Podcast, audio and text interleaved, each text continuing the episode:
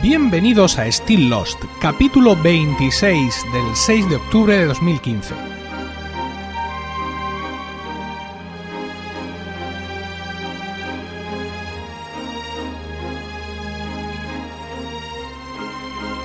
Muy buenas, espero que estéis todos bien en el momento de escuchar este podcast y dispuestos a pasar un rato juntos rememorando nuestra serie favorita. Como veis, esta vez parece que voy en serio con lo de resucitar el podcast y tan solo cuatro días después del anterior episodio aquí estoy con uno nuevo y veo que muchos de vosotros seguís ahí. Eh, he estado viendo las estadísticas de descarga. En Spreaker eh, tenemos ya 440 y pico descargas. Hay, debe haber suscriptores que están durmiendo porque mm, dice FitPress que seguimos teniendo bastantes suscriptores, 700 y pico, pero bueno, lo mismo han desactivado la descarga automática o lo mismo no, han vuelto a abrir su aplicación de podcast, em, tal como están, digamos, desesperados de ver que no, que no se actualiza nada. Bueno, no lo sabemos, vamos a dejar que pase, que pase un poco el tiempo y a ver si realmente eh, recibo, mm, eh, recibís lo que merecéis y me dais el feedback oportuno. Vamos a seguir eh, entonces, si os parece ya sin más, hablando de esta tercera temporada. El episodio del que vamos a hablar hoy es el décimo de la tercera temporada, que hace el 59 en el cómputo general de la serie. Fue emitido originalmente el 28 de febrero de 2007, siete días después del anterior. Su título es Tricia Tanaka is Dead y está centrado en Harley. Como resumen rápido diríamos que eh, Harley encuentra una, furgoneta abandonada en la selva y hace el firme propósito de seguir de conseguir que funcione mientras Kate y Sawyer han regresado al campamento y estudian qué hacer con Jack, que sigue con los otros. En el flashback veremos cómo, tras ganar la lotería con los números, la mala suerte persigue a Hugo y a todos los que le rodean. Vamos a entrar ya en el eh, análisis un poco más extenso de, este episodio que tiene bastante más miga, a Dios gracias, que, el anterior, empezando por el, por el flashback. El, episodio en sí ya comienza en el flashback, donde vemos a Harley con caja de herramientas en mano, ya viendo el capó de un coche, eh, que se supone, o notar a entender que está reparando o intentando hacer funcionar con su padre, que justo en esos momentos está saliendo con una maleta eh, de casa para coger la moto y según él, ir a Las Vegas, donde tiene trabajo, pero ya sabemos que es para, digamos, para abandonar a la familia eh, para siempre. Es interesante la conversación que mantienen aquí, porque aunque parece que el coche no va a arrancar porque le falta un carburador o no sé qué historia, el padre le insiste en que tiene que, intentar creer en que todo va a pasar y que tiene que fabricar su propia, su propia suerte. Es fundamental porque esto se queda ahí eh, dentro de la, mente de Hugo y va a ser una pieza fundamental este digamos este optimismo forzado es pieza fundamental de todo el argumento del episodio del episodio de hoy bueno ya sabemos eh, hay una alusión a que bueno cuando, se va le da una barrita de chocolate una chocolatina el niño dice que que no se le está permitido así digamos comer entre horas y el padre le dice que vamos que, que viva un poco no dan a entender que en ese momento empieza, empieza a engordar no por así decirlo. Eh, es como, no sé, ahora mismo me acuerdo, hay, hay unos episodios de flashback de, de Friends donde mm, Mónica, Mónica gorda y joven, le hace unos macarrones buenísimos a Chandler y le dice, Chandler, deberías de ser cocinera. Y dice ya, vale, como dando a entender que gracias a eso Mónica eh, Geller se dedicó a la cocina.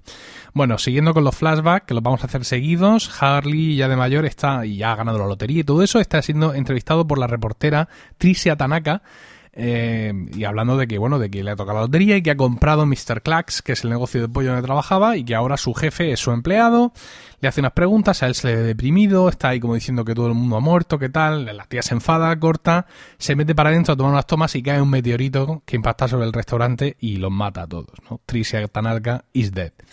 Eh, Harley llega a su, a su casa mm, completamente lleno de polvo blanco, es una escena bastante conseguida, y ahí de pronto eh, pues le insiste a su madre que todo está maldito y que se tiene que ir a Australia, que es de donde él ya sabe que se originan los números porque se lo dijo el, compañero del psiquiátrico que se los contó. Eh, entonces, pues su madre, desesperada, le dice que no, que, le, que para que vea que no todo va mal, le enseña que ahí está su padre. Claro, eh, Harley se queda de basta boniato porque de pronto ve al padre después de muchísimos años y el padre le dice, vaya, tenía razón tu madre con lo de las chocolatinas, ¿no? Con una nueva referencia. Están cenando ahí todos juntos Eh, Harley está muy indignado porque ¿qué pasa aquí? Es que somos una familia normal, como si esto fuera tal. Eh, mm, la madre le dice que ha llamado al padre porque veía que necesitaba una figura paternal, eh, digamos en estos momentos en los que él siente que está, que está endemoniado, ¿no? que está con esta, con esta maldición. Y aparte le dice que tienes una mujer y tienes sus necesidades, ¿no?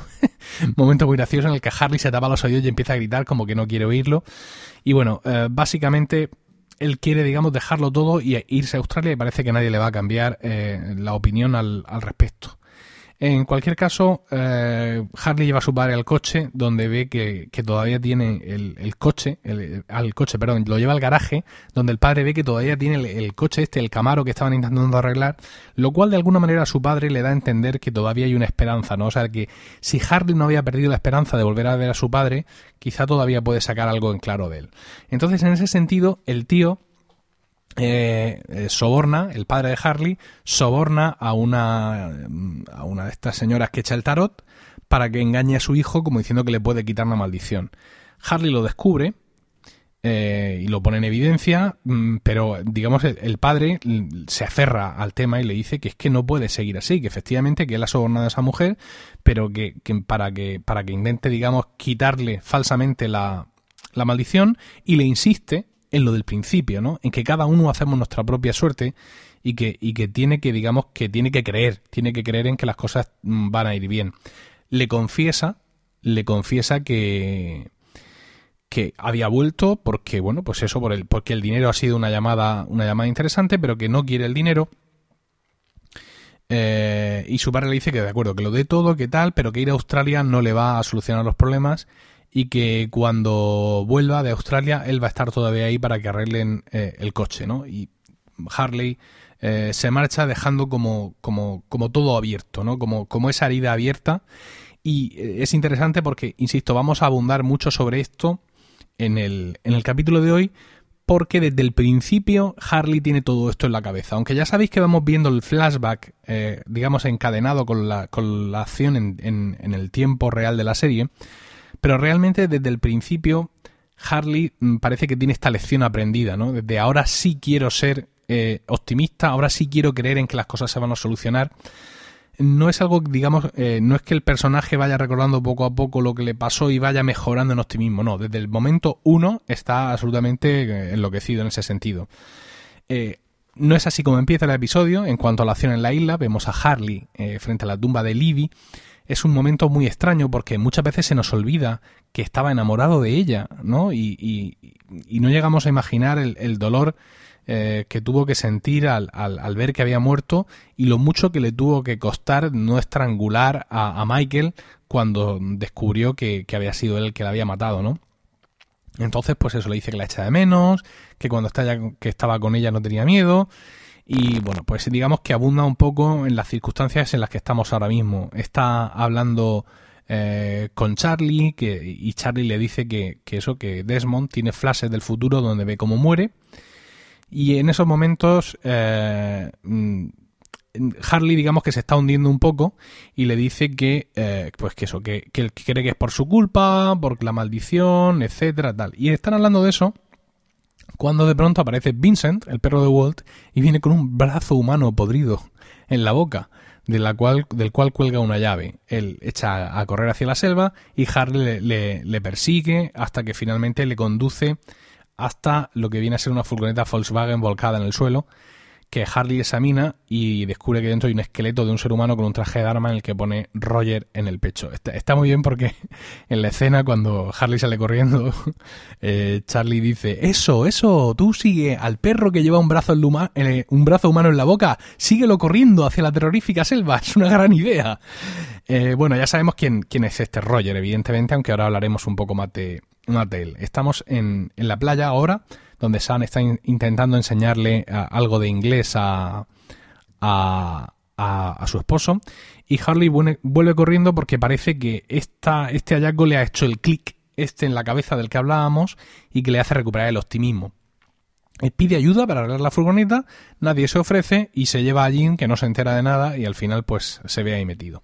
Aquí tiene un lugar a continuación una escena muy interesante y es que, mm, bueno, Kate y Sawyer están volviendo a la playa y tienen una pequeña conversación en la que, bueno, Kate le viene, recordemos que ellos han hecho el amor por primera vez estando prisioneros de los otros, que aún así todavía ella se ha aferrado un poco a Jack, que él sigue teniendo sus celos, que Jack ha decidido que pasa de todo y se va de la isla precisamente al verlos juntos, ¿no? Esto es un amor un poco adolescente en este triángulo.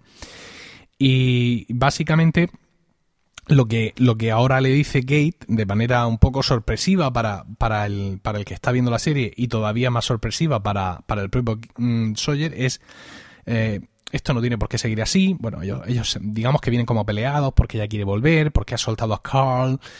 Entonces, pues eh, lo que le viene a decir ella es, eh, solo tienes que pedir perdón y podremos volver a empezar desde cero, ¿no? De alguna manera. como queriendo ya aferrarse a ese contacto que han tenido, a ese, a ese amarse físicamente, para desde ahí de la mano pues iniciar una relación juntos. Él no está seguro de nada de esto. E incluso le dice, bueno, sí, está muy bien, pero mm, empezar desde cero, puf, madre mía, pero ya además pedir perdón, ¿por qué? Claro, que es una gran pregunta. ¿Por qué quiere esta mujer que le pida perdón? ¿Por no haberle hecho caso en volver a por Jack para que les mataran allí a todos bien juntitos? ¿En no haberle hecho caso en retener a Carl? En, en fin, ahí es en plan... Mm, no sé, mm, realmente no, no sé por qué Evangeline Lilly, en este caso, bueno, quiero decir Kate, eh, quiere que, que, que, Sawyer le pida perdón y él pues así se lo hace ver. He mencionado el nombre de la actriz porque es posible que en este resurgir de, de Still Lost me veáis un poco más suave en los episodios de Kate, porque he visto Ant-Man, El hombre hormiga, una de las películas de Marvel, donde Evangeline Lilly hace un papel, la verdad es que bastante estupendo y me ha servido para reconciliarme un poco con la actriz y sus personajes. Así que lo mismo me veis un poco más, mm, más contenido. Bueno, el caso es que eh, esto no sucede. Esta conversación, ya os digo, hay momentos que son íntimos, los dos están sonriendo, pero finalmente Sawyer le dice que de pedir perdón, mm, perdón, pero, pero de qué, y que, y que no, que no le interesa el, tema, porque él entiende que ella sigue estando enamorada de Jack, eh, porque es, es, eh, pese a que han hecho el amor y todo esto, pero es su opinión. Bueno, llegan a la playa donde son recibidos por todos y eh, Kate está dándoles las explicaciones pertinentes de todo lo que ha pasado a, a, a, a Sayid y a Locke, diciéndoles, eh, pues eso, pues que Jack está con los otros, que estaban en otra isla pero que viven en esta, que Carl se ha escapado y que va a buscar ayuda porque tal, porque esto ella no lo va a tolerar que esto siga así. Por otro lado, Sawyer se preocupa de cosas más mundanas, ¿no? Como por ejemplo, eh, ¿quién, ¿quién, se ha llevado todas sus cosas, quién se ha bebido su whisky y en, en la búsqueda de esos culpables se, se topa con Harley y con Jim que está en la furgoneta y Harley le pega un abrazo descomunal. Quiero decir, cada cosa que pasa a partir de este momento a Harley le da subidón. O sea, encontrar la furgoneta le da subidón. Ver que Sawyer ha vuelto, que está bien, que está vivo, le da subidón. O sea, es va a más, a más, a más, en un, en un absolutamente eh, espectacular, ¿no? Eh, en, en, este sentido ya están ahí los tres con la, con la furgoneta y nos falta un cuarto elemento, ¿no? Un cuarto elemento que es Charlie y que está eh, exigiéndole la playa a Desmond que le diga cuándo va a morir. Eh, eh, Desmond quiere salir del asunto, estaba borracho, no sabe lo que decía, claro, no, quiere hablar del tema porque es un poco chungo, pero Charlie le dice que tiene derecho a saber, ¿no? Un poco quiere, quiere arguir eso, pero no parece que este derecho vaya a hacer mella en, en Desmond. Eh, seguimos mientras Charlie no llega a la, a, la, a la, furgoneta. Vamos a seguir con Harley, Ginny y Sawyer que consiguen girar la caravana. Ahí ven un montón de cosas, unos mapas de una carretera, cervezas, eh, un montón de basura, un montón de historias. Y Harley Jean abre el capó y aquello mm, está, es que tiene maleza dentro. O sea, le, ha crecido un poto dentro del, motor. Pero insisto, Harley está absolutamente eh, con un trippy espectacular y dice que, vamos, que el motor lo ve bien y que eso va a ir a tope. Cierra los ojos, gira la llave, pero no, no pasa nada. Harley insiste en que eso tiene que funcionar y, y, que, vamos, vamos, que, que, ese, ese, ese primer fallo no le deja no le deja lugar a dudas de que lo tiene que conseguir. Es decir, sigue con ese súper optimismo. Porque dice que todo el mundo necesita algo de esperanza, aunque eh, Sawyer, digamos, en su plan siempre Mm, desagradable y Jin, muy educado, le dicen que pierda toda la esperanza porque el motor evidentemente está, está roto, ¿no? Eh, es curioso este episodio, a ver, me puedo ir a buscar cualquier web de Wikis y seguramente estará la lista, pero no creo que Sawyer haya dicho más motes por fotograma de los que dicen este episodio. Es increíble eh, leyendo el guion, bueno, viendo la película, ay, viendo la película, viendo el episodio o leyendo los mil guiones que hay por ahí escritos, vas viendo todos los motes que suelta. O sea, es que a cada uno le dice como cuatro o cinco motes. Es espectacular. El caso es que Sawyer le lanza una cerveza a Harley, en plan, venga, únete aquí y déjate de historias. La cerveza se queda rodando por el suelo y Harley le da una idea. Va a buscar a Charlie, le dice que deje de quejarse y que tiene que enfrentarse a la muerte y que se venga con él y que los dos van a enfrentar a la muerte cara a cara y a ver quién gana. Eh, esto dicho así está muy bien, ¿no? Pero también es cierto que para sacar a Charlie de su bloqueo le tira un guantazo, pero un guantazo, pero escucha, un guantazo que como, como el otro día leí en un chiste, un guantazo que, se, que, que, mueren los dos, el otro, el Charlie del guantazo y el otro de la onda expansiva, una cosa espectacular, pero bueno, consigue llevárselo a Charlie a donde está la furgoneta y entonces la idea, la gran idea es empujar la furgoneta hacia la colina se monta eh, Harley y Charlie dentro de la colina y empujón hacia abajo con una pendiente espectacular para ver si esa atracción consigue hacer que, llegado el momento, el contacto funcione. Eh, Sawyer dice que es un suicidio, pero vamos, Harley está convencido de que, de que todo va a funcionar, victoria o muerte, y se meten dentro de la furgoneta y nada que para repetirse, no hay ninguna maldición, tienes que buscar tu propia suerte, bla bla bla bla bla bla bla bla bla. Bueno, está súper bien hecha la escena del descenso de la furgoneta, ¿no? Porque tenemos la sensación, y seguramente será así, de que la pendiente es tremenda, de que la furgoneta coge una grandísima velocidad y que la furgoneta está a punto, a punto, a punto de estrellarse. Es decir, realmente no entiendes cómo no se estrella con, con lo próximo que se ven las rocas finales en el plano la furgoneta, aunque finalmente Harry en el último instante acciona el eh, la llave de contacto y consigue que el motor se encienda, gira la furgoneta y de pronto empieza a sonar eh, el, el radiocassette del coche con, esa última cinta que se estaba escuchando en la última vez que, funcionó. Eh, pues imaginaos la gran escena, todos contentos, la música es jovial, la música es espectacular, para la furgoneta, los dos amigos que quedan, Sawyer y Jean, se montan, van todos dando vueltas con la furgoneta por allí, viendo el perro también, vamos, un momento de explosión y de alegría, ¿no? Eh, se bajan de la furgoneta y vuelven a la playa, Jean le da una flor a Sam, se abrazan, Charlie se va a hablar con Claire, todo esto así como a cámara lenta. Y eh, Sawyer lleva consigo una caja de cervezas, parece que busca a Kate, pero no la encuentra, entonces se la toma solo mientras ve a las otras parejas. Y luego vemos a Harley que sigue conduciendo es interesante, eh, digamos, ver la banda sonora en estos momentos. Estos momentos ya los hemos vivido, ¿no? Esos momentos de, de banda sonora tremenda de Michael Giacchino, de acción un poco a cámara lenta, de una pareja aquí, otra pareja allá. Ese, digamos, esos puntos de final del día con el que hemos sido obsequiados ya muchas veces viendo, viendo esta serie y en esta ocasión con una banda sonora espectacular de la que os voy a hablar después. Eh, pero estamos súper arriba, estamos súper contentos, pero bueno, esto hay que moverlo, ¿no? Y en otro lugar de la selva tenemos a Kate, eh, que está como buscando algo, y Locke y Sayid le dan alcance. Están hablando con ella, le dicen que si tal, que si la brújula del palo de Mister Echo, que una iluminación les dijo que fueron hacia no sé dónde, y de pronto un disparo, se agachan, que me dan, que me dan, que me dan, y encontramos en lo que buscaba Kate. Rousseau, la francesa, a la que Kate viene a pedir ayuda para encontrar el campamento de los otros. Rousseau no quiere meterse en follones, como podéis suponer, pero Kate le dice que ha conocido una chica de 16 años que está con los otros, que se llama Alex y que cree que es su hija. Y esto, evidentemente, eh, lo cambia todo.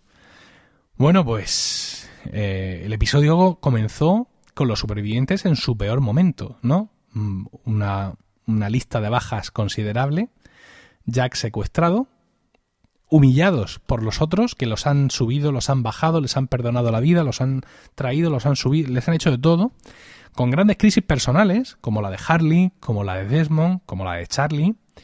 Pero al final eh, el capítulo consigue, digamos, levantar la moral con esta tontería de la, de la furgoneta, ¿no? Mm, eh, subirnos arriba, mostrarnos optimistas, alegres, es decir, nos dejamos arrastrar por, por Harley y luego encima, una vez que ya estamos, digamos, contentos, pues efectivamente ahora tenemos las energías necesarias para patear culos. Y ahí tenemos a Kate, Locke, Sayid y Rousseau, que forman este contingente que seguro que va a hacer pupa a, los otros si se lo proponen. Aunque no tenemos que olvidar que Jack no quiere ser rescatado. Es decir, lo último que sabemos de Jack, que no sale en todo el episodio, es que va a tratar de que Ben cumpla su palabra y que le deje salir de la isla a él y a Juliet, ¿no? Entonces, pues vamos a ver cómo evoluciona esto. Vamos a ver cómo ponemos por un lado al grupo de rescate, al fuerte grupo de rescate con estos cuatro, digamos, supercampeones de, eh, de la selva contra la situación en los otros, contra los otros, que no son moco de pavo, y contra mm, lo que quiere o no quiere hacer Jack en ese, en ese momento. Vamos a comentar ahora tres detalles eh, de este episodio, como siempre. El primero, el título, Tricia Tanaka. ¿Quién es Tricia Tanaka? Es esta reportera que, muere ahí en, el sitio de pollo frito de Harley, y es un homenaje a la reportera asiática de padre de familia que es Trisha Takanawa. Eh, en este caso el personaje está interpretado por eh, Sang Hai Lee o Hee Lee, que es una actriz y modelo erótica de origen vietnamita que cuenta con el honor de ser la primera asiática en ocupar la portada de Playboy.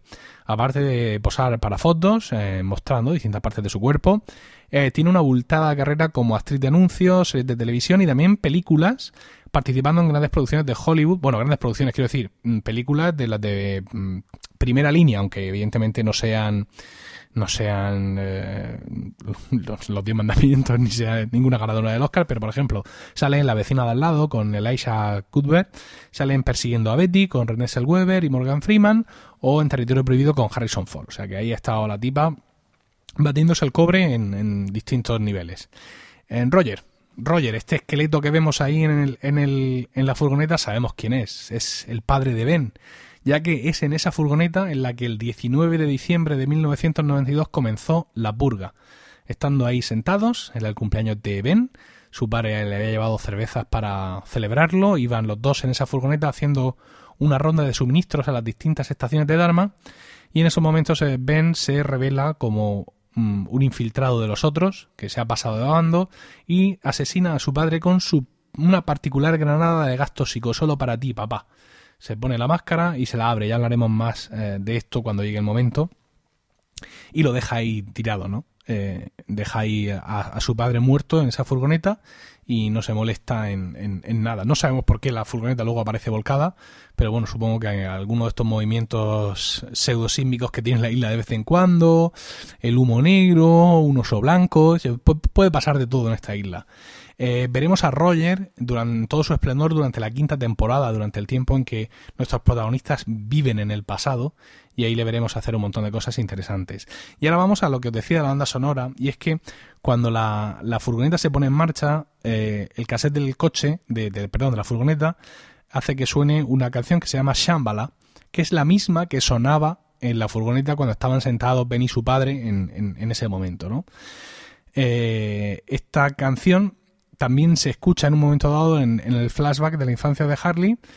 Y eh, es una canción que está escrita en el año 1973 por Daniel Moore del grupo Three Dog Night y trata sobre la expulsión de sentimientos negativos y un poco viene a simbolizar eh, esa intención de Harley de este episodio de decir a todos los demás que venga, que vamos para adelante, que esto lo sacamos nosotros, etcétera. Eh, Shambhala es una referencia budista, es una palabra de la mitología eh, budista.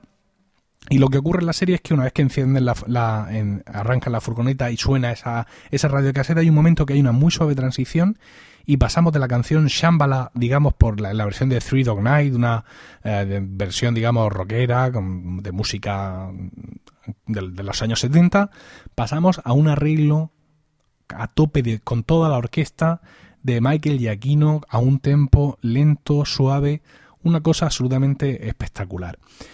Os voy a contar un secreto. Bueno, no es ningún secreto, que quizá ya lo he contado alguna vez, pero me apetece ahora mismo, justo en este momento, recordarlo. Yo empecé a ver Lost por segunda vez y creo que iba más o menos por aquí cuando Gerardo Rato de 00 Podcast y Tecnologistas, un compañero podcaster, un gran amigo, me dijo, no hay narices a hacer un podcast sobre, sobre Lost.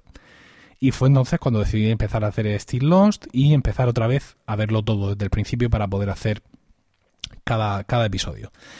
En aquel momento yo no pensaba en otra cosa que usar Shambhala como melodía de comienzo para el podcast. De hecho, si os atrevéis, podéis escuchar los primeros episodios y ver qué desastre cometía en cada episodio, porque claro, no podía usar la versión de Michael Giacchino ni la de Three Dog Night porque las tasas de la, de la Sociedad General de Autores aquí en España mm, lo hacen imposible. Pagar 100 pavos al mes me pedían para poner una canción en un podcast que grabo de vez en cuando, pues claro, como que no. Entonces, como la ley española permite el derecho de parodia que se llama, yo sí podía poder poner una versión MIDI, por así decirlo, o una versión más o menos arreglada. Las encontré, no me terminaron de funcionar, intenté hacerle esto, intenté hacerlo lo otro, hasta que al final desistí porque cada uno de mis intentos era más feo y más patético que los anteriores. Y al final encontré pues esta melodía que ahora usamos, que estaba en GarageBand y que la verdad es que ahora mismo no cambiaría por nada de este mundo. Pero Shambhala sigue siendo una canción fantástica, sigue siendo creo que uno de los puntos álgidos de la gran banda sonora que para eh, Lost ha compuesto Michael Giacchino y en las notas del programa vais a encontrar enlaces eh, a iTunes a ambas versiones, la original de Three Dog Night y la adaptación de Michael Giacchino, insisto, para esta banda sonora de la tercera temporada.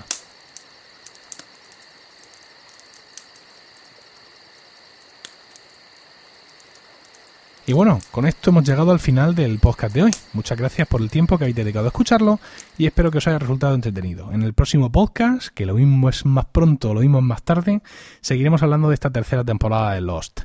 Espero vuestros comentarios en emilcar.fm, donde también podréis conocer mis otros programas. También en el correo electrónico stilllost.emilcar.fm y en Twitter, donde estamos como arroba slpodcast. Ahora sí, terminamos aquí. En nombre de los de Grots, Álvar Hanso y todos los que componen la iniciativa Dharma, gracias. Namaste y buena suerte.